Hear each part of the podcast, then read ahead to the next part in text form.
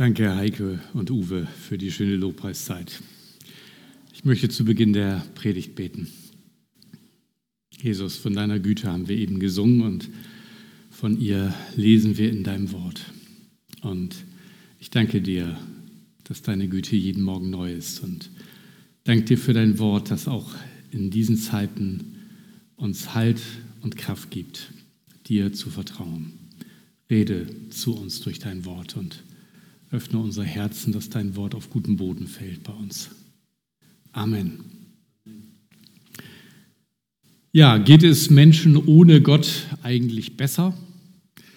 Die Frage habe ich mir nicht nur gestellt äh, angesichts des Psalms 73, sondern der Asaf, der den Psalm geschrieben hat, ist selber dieser Frage nachgegangen.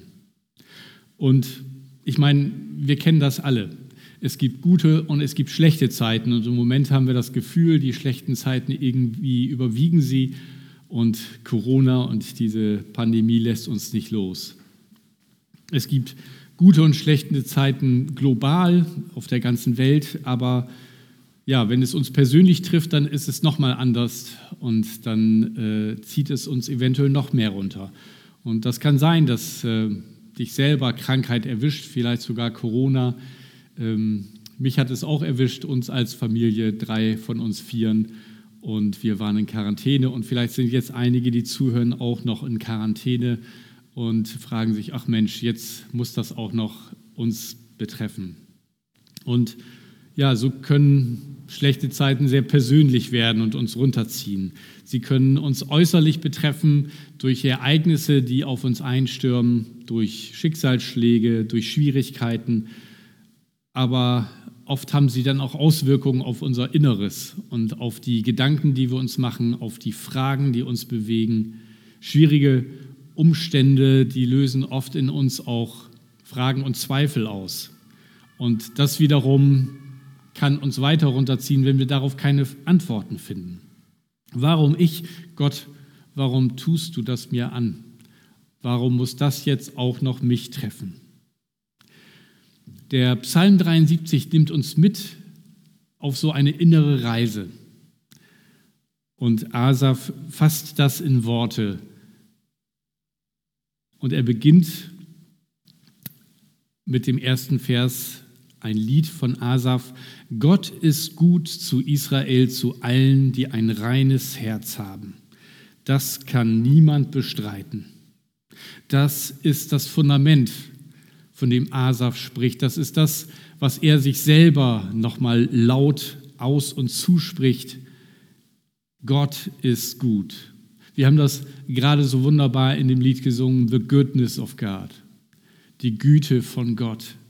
Ähm, mein ganzes Leben warst du immer schon so gut zu mir und mit, ja, mit jedem Atemzug, den ich nehme, ähm, will ich von deiner Güte singen. Genauso ging es auch Asaf, dem Psalmbeter hier. Spurgeon, der die Psalmen liebte und ähm, ja, zu jedem Psalm eine Auslegung geschrieben hat, der hat das in ein Gebet gefasst, was in diesem ersten Vers drin steckt. Und der schreibt, Hilf mir, o oh Gott, dass ich in, in wie große Unruhe und Verwirrung ich auch geraten mag, doch von dir nie schlecht denke. Auch wenn ich dich nicht verstehen kann, lass doch meinen Glauben an dich nicht aufhören. Es muss dennoch so sein und kann sich nicht anders verhalten, du bist gut gegen die, welche du in deiner Gnade gut gemacht hast und wirst das Herz, das du erneuert hast, nicht seinen Feinden in die Hände fallen lassen.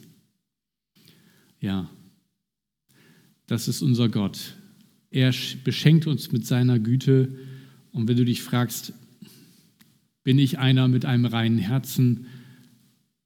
Er macht unsere Herzen rein. Dafür hat er unsere Schuld ans Kreuz getragen. Und jetzt beginnt die persönliche Erfahrung von Asaf, die er in dem Psalm beschreibt. Ab Vers 2 lese ich.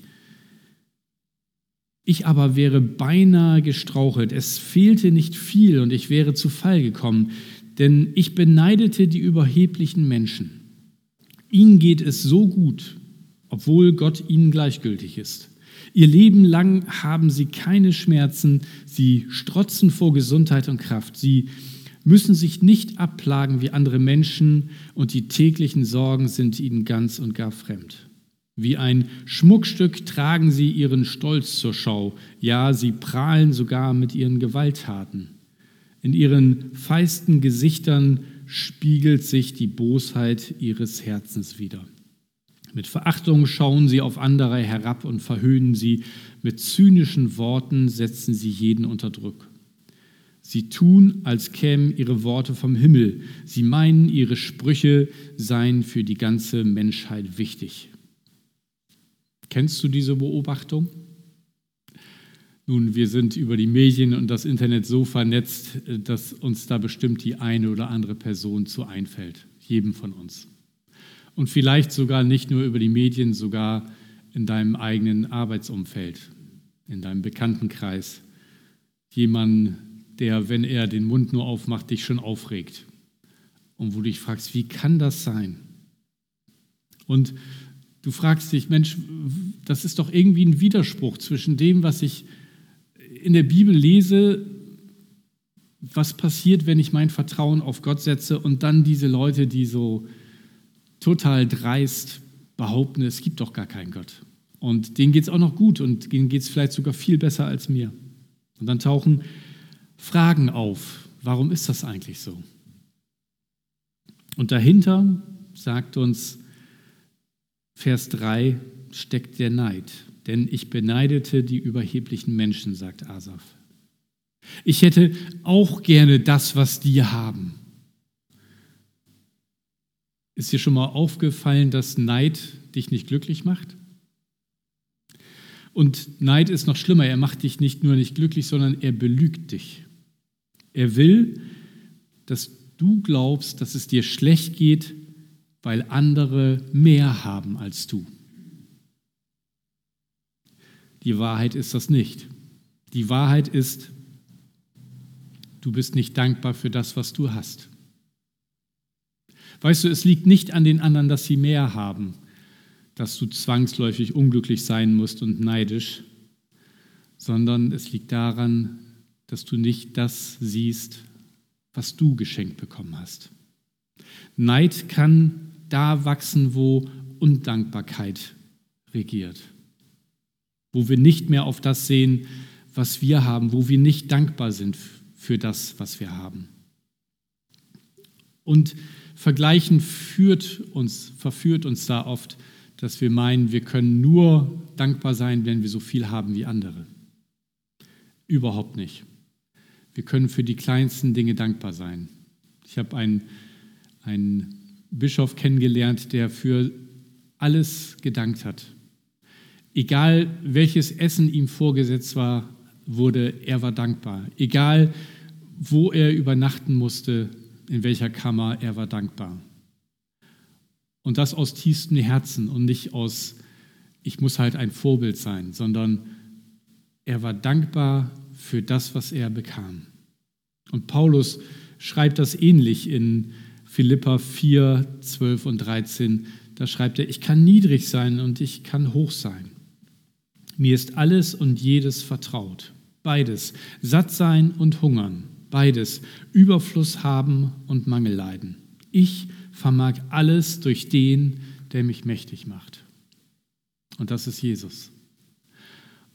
Und weißt du, das schützt uns am meisten, wenn wir uns bewusst machen, wir haben etwas geschenkt bekommen. Und wir bekommen täglich wieder was Neues geschenkt.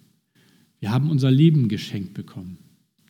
Und mit jedem Atemzug, wie wir es gerade gesungen haben, den wir atmen, da können wir entscheiden, ob wir damit etwas aussprechen, was unseren Neid fördert, oder etwas aussprechen, was unsere Dankbarkeit für das ausdrückt, was Gott uns geschenkt hat.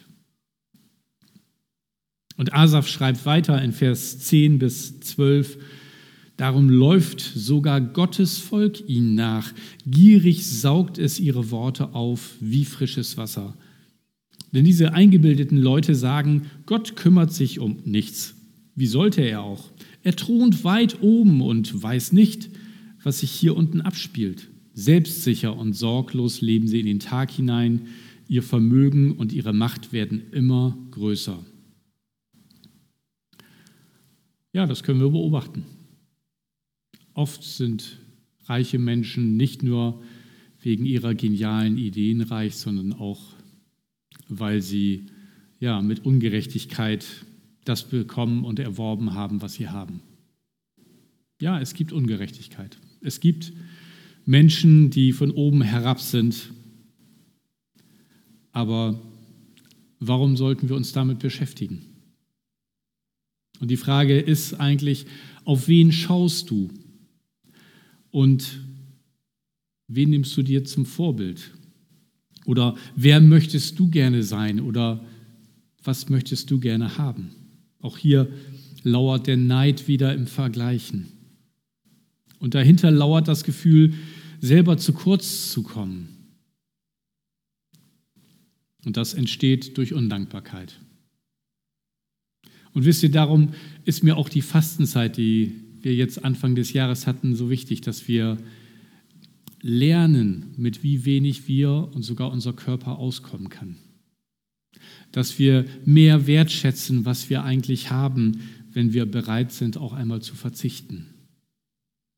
Und wie wir merken, wie beschenkt wir eigentlich sind. Und wenn wir so mit anderen vergleichen, dann kommt eben auch oft als Folge der Selbstzweifel. Und davon schreibt Asaf in Vers 13 bis 16. Er schreibt, war es denn völlig umsonst, dass ich mir ein reines Gewissen bewahrte und mir nie etwas zu Schulden kommen ließ? Jeder Tag wird mir zur Qual. Eine Strafe ist ja schon am frühen Morgen. Hätte ich mich, mir vorgenommen, ich will genauso vermessen reden wie sie, dann hätte ich dein ganzes Volk verraten. Also versuchte ich zu begreifen, warum es dem Gottlosen gut und dem Frommen schlecht geht. Aber es war viel zu schwer für mich. Lohnt es sich überhaupt, mit Gott zu leben, wenn es anderen doch besser geht, die ja, darüber lachen, dass es angeblich einen Gott gibt oder sagen, es gibt ihn gar nicht? Lohnt es sich denn überhaupt, ehrlich zu sein, sich an Gottes Gebote zu halten? Lohnt es sich, nicht schwarz zu arbeiten wie andere, nicht Handwerker schwarz zu bezahlen, weil es günstiger ist? Haben es andere nicht viel einfacher? Lachen die sich nicht kaputt über mich, wie dumm ich bin? Diese Fragen kommen. Und Asaf gesteht in Vers 16, dass er es nicht versteht. Also versuchte ich zu begreifen, warum es dem Gottlosen gut und dem Frommen schlecht geht, aber es war mir zu schwer. Weißt du, wenn wir auf dieser Ebene der Betrachtung bleiben, dann finden wir da auch keine Lösung. Wenn wir auf dieser Ebene vergleichen, vergleichen wir Äpfel mit Birnen und wir finden keinen Ausweg und können es einfach nicht verstehen mit unserem Verstand. Und die Wendung tritt erst ein mit Vers 17, als Asaf sich woanders hinwendet. Er schreibt, schließlich ging ich in dein Heiligtum und dort wurde mir auf einmal klar, entscheidend ist, wie ihr Leben endet. Du stellst sie auf schlüpfrigen Boden und wirst sie ins Verderben stürzen. Ganz plötzlich wird sie das Entsetzen packen, sie werden ein Ende mit Schrecken nehmen. Wie ein Traum beim Erwachen verschwindet, so vergehen sie, wenn du dich erhebst, o oh Herr. Asaf erkennt seinen Fehler, er, er hat nur einen bestimmten Teil des Lebens der anderen angeschaut. Und er hat nicht darauf geachtet, wie es ausgeht. Das Ende macht den Unterschied. Das Ende macht den Unterschied eines jeden Lebens aus. Ein guter Freund von mir, den ich in meiner Greifswalder Zeit kennengelernt habe, der ist eigentlich zum ersten Mal ernsthaft nachdenklich geworden, als er erlebt hat, wie seine Großeltern gelebt haben. Das war im Jahr 2000, 2001. Die Wende war also schon gut zehn Jahre her und seine Großeltern waren wie er in der DDR aufgewachsen und ja, waren eigentlich auch ganz begeistert vom Sozialismus. Und als dann die Wende kam, war das irgendwie ein Schock. Und sein Großvater konnte das einfach nicht begreifen und wollte unbedingt an der Idee festhalten. Und seine Großmutter hat angefangen, darüber nachzudenken und hat angefangen, darüber nachzudenken, was das eigentlich bedeutet und hat ihren Glauben, hat die Kirche wieder entdeckt und hat sich angefangen, wieder mit Gottes Wort und der Bibel zu beschäftigen. Und er hat das so erlebt, wie die beiden sich da so ganz unterschiedlich entwickelt haben und auch wie sie immer älter und schwächer wurden und schließlich gestorben sind. Und er hatte erlebt, dass sein Großvater sehr am Hadert war, immer verbitterter wurde und auch sehr mit dem Tod gerungen hat, dagegen gekämpft hat und verzweifelt gestorben ist. Und er hat erlebt, wie seine Großmutter Frieden bei Gott gefunden hat und wie sie ganz ruhig und zuversichtlich wurde und schließlich so eingeschlafen ist. Und das hat ihn nachdenklich gemacht. Da muss es doch einen Unterschied geben. Und das war mit ein Anstoß, warum er den Weg zum Glauben gefunden hat. Wisst ihr, es ist entscheidend, was am Ende bei rauskommt. Menschen können sich viel vornehmen und können erstaunlich erfolgreiche Zeiten hinlegen. Berühmt, reich, erfolgreich sein, eine hübsche Frau heiraten, einen hübschen Mann heiraten. Aber wie geht's aus? Und ich muss ehrlich gestehen, jedes Mal, wenn ich wieder mitbekomme, dass irgendein bekanntes, berühmtes Paar auseinandergeht, weil die Liebe irgendwie doch nicht mehr so ist wie früher, dann wünsche ich mir eine Flut von Eheberatern, die gerade in diesen Bereichen die berühmten und reichen und erfolgreichen doch mal begleiten mögen. Dann wünsche ich mir Ehevorbereitungsseminare für die Leute, damit sie endlich verstehen, dass es nicht um Verliebtsein geht, sondern um Liebe. Liebe, die bereit ist, den Weg mit dem anderen weiterzugehen, wenn er nicht mehr so attraktiv ist, wenn Krankheit und schwierige Zeiten kommen. Und dass das nicht weniger, sondern mehr Liebe ist, wenn man dann zueinander steht und miteinander den Weg geht, bis der Tod einscheidet. Und so erkennt Asaf, entscheidend ist, wie ihr Leben endet. Und dann schaut er nochmal auf sich und merkt, in Vers 21, als ich verbittert war und mich vor Kummer verzehrte, da war ich dumm wie ein Stück Vieh. Ich hatte nichts begriffen. Wow, das ist mal eine Selbsterkenntnis, oder? Ich bin dumm wie ein Stück Vieh gewesen. Wenn wir das doch nur öfters mal sagen würden, wenn wir doch bereit wären, unseren Stolz runterzuschlucken, über den eigenen Schatten zu springen, zu sagen, ey, ich war so bekloppt wie konnte ich nur glauben, dass es wirklich anderen ohne Gott besser geht? Wie konnte ich nur denken, dass meine Meinung die einzige und die richtigste ist? Wenn wir etwas von dieser Selbsterkenntnis mitnehmen, dass wir uns irren können, dass wir uns täuschen können. Und ganz ehrlich, ich habe mich am Anfang auch getäuscht, als Corona anfing. Ich dachte, das wäre eine größere Grippe.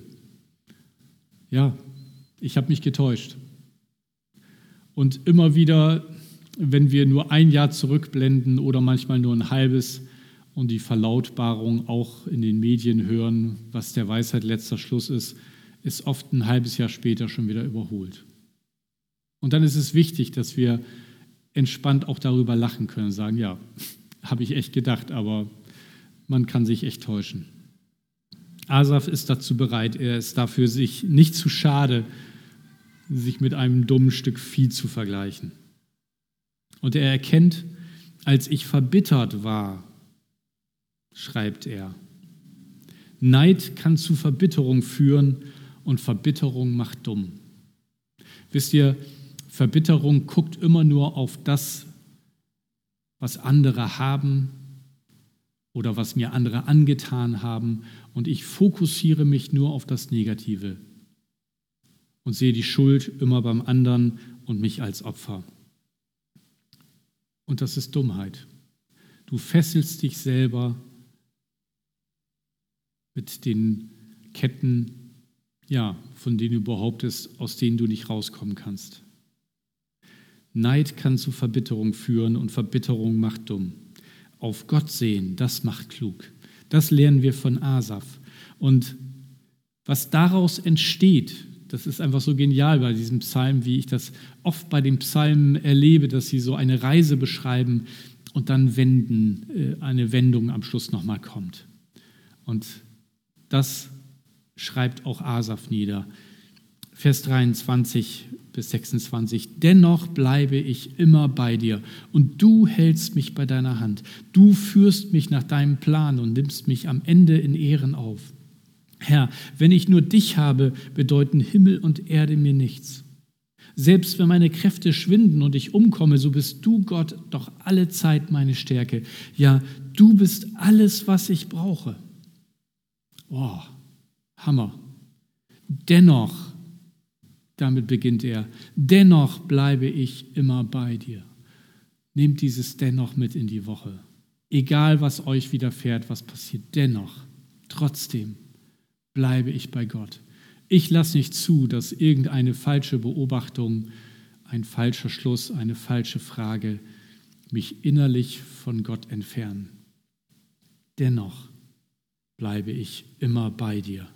Gott ist unsere Rettung nicht seine Segnung. Ich freue mich über alles, was Gott mir und uns schenkt. Seine Liebe, seine Güte, seine Versorgung in so vielen Bereichen, dass er uns einander schenkt, dass wir füreinander sorgen können. Wir haben auch in der Corona-Zeit einen, einen ganz tollen Präsentkorb von lieben Geschwistern vor die Tür gestellt bekommen und haben uns riesig gefreut. Ja, das ist großartig, dass wir einander diese Segnung und Liebe weitergeben können. Aber noch wichtiger ist Gott selber. Wir dürfen Gott lieben, weil er uns liebt. Und nicht für seine Segnung, sondern weil er in dieser Beziehung mit uns sein möchte. Und wenn er mit uns ist, dann kann nichts uns überwinden, kann nichts uns zur Seite bringen, abdrängen kann keine Enttäuschung, keine Bitterkeit uns erreichen. Paulus schreibt das so großartig in Römer 8 in den letzten Versen. Denn ich bin gewiss, schreibt Paulus, dass weder Tod noch Leben, weder Engel noch Mächte noch Gewalten, weder Gegenwärtiges noch Zukünftiges, weder Hohes noch Tiefes noch irgendeine andere Kreatur uns scheiden kann von der Liebe Gottes, die in Christus Jesus ist, unserem Herrn. Das ist der Hammer, das ist die Wahrheit. Und das trägt uns durch in egal wie schwierigen Zeiten. Und es können noch schwierigere kommen. Wenn wir in die Bibel hineinschauen, ist das durchaus im Bereich des Möglichen. Und die letzten Sätze von Asaf stellen seine Sicherheit in Gott wieder fest so wie in dem ersten Vers. Er schreibt in Vers 27, eines ist sicher, wer dich ablehnt, wird zugrunde gehen. Du vernichtest jeden, der dir die Treue bricht. Ich aber darf immer nahe sein. Ich darf dir immer nahe sein. Das ist mein ganzes Glück. Dir vertraue ich, Herr mein Gott. Von deinen großen Taten will ich allen erzählen. Gott ist unser Glück. Gott er selber ist unser Glück. Nicht das, was er uns gibt. Ja, das ist auch oft schön und, und ein Grund zur Freude. Aber er selber ist der Ursprung. Er ist der Geber aller Gaben. Er ist der, der uns liebt, der bleibt und der uns die Treue hält. Mit ihm zu reden, mit ihm jeden Tag reden zu dürfen, ist ein Glück. Das müssen wir uns mal vor Augen halten und Manchmal vergessen wir das, was für ein Privileg das ist. Wir dürfen mit dem Schöpfer des Universums jeden Tag reden. Wir dürfen seine Führung erleben im Alltag in schwierigen Zeiten. Wir dürfen seinen Trost erleben wenn wir ihn brauchen.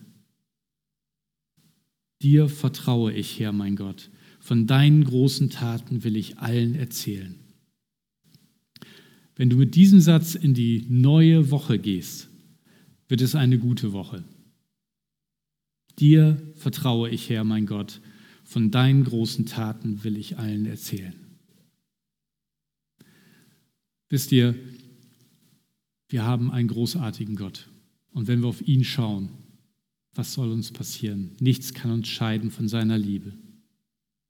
Und ich möchte ein paar Fragen mit in die Woche geben, damit das gelingt, dass du diesem Gott vertraust. Und die erste ist, wo habe ich durch vergleichenden Neid in mein, durch Vergleichen Leid in mein Leben gelassen? Wo habe ich durch Vergleichen Neid in mein Leben gelassen? Neid verfälscht unsere Perspektive. Das Zweite, wofür kann ich dankbar sein? Und in Klammern, ja, schreib mal alles auf. Das meine ich ernst. Schreib doch mal alles auf, wofür du dankbar sein kannst. Und das sind viele Kleinigkeiten und du wirst dich wundern, wie viel das ist. Und ich empfehle jeden, schreibt doch mal so ein Danktagebuch oder nimmt ein Buch, wo ihr nur Dinge reinschreibt, worüber ihr dankbar seid. Und nehmt das als Vorratsbuch für schlechte Zeiten. Wenn euch nicht einfällt, wofür ihr dankbar sein könnt, wenn es euch schlecht geht, dann schlagt es auf und nährt eure Seele mit der Dankbarkeit darüber. Und als letztes bin ich noch so von Gott begeistert, dass ich anderen von seinen großen Taten erzähle. Wisst ihr, wenn wir einander anfangen zu erzählen, was wir mit Gott erlebt haben, dann geht das gar nicht anders, als dass Freude über Gott unser Herz erreicht. Und das wünsche ich jedem von uns. Und wenn ich zum Abschluss noch bete, dann lade ich dich ein, mit diesem Gott ernst zu machen und auf ihn zu schauen, wie es Asaf getan hast und ihm dein Leben ganz neu anzuvertrauen und vielleicht auch zum ersten Mal. Lass uns beten. Danke, himmlischer Vater, für deine Güte und für deine Liebe zu mir. Ich will mit dir gehen. Ich will mein Leben in deine Hand legen. Danke, dass du deinen Sohn Jesus zu uns gesandt hast und dass er alle Schuld auf sich genommen hat, für die ich eigentlich bezahlen müsste. Danke, dass er für mich Vergebung erwirkt hat. Vergib mir meine Schuld um Jesu willen und komm du als Herr in mein Leben. Dir möchte ich dienen. Erfülle du mich mit deinem guten Heiligen Geist, der mich für dich begeistert, immer wieder neu. Danke dafür. Amen.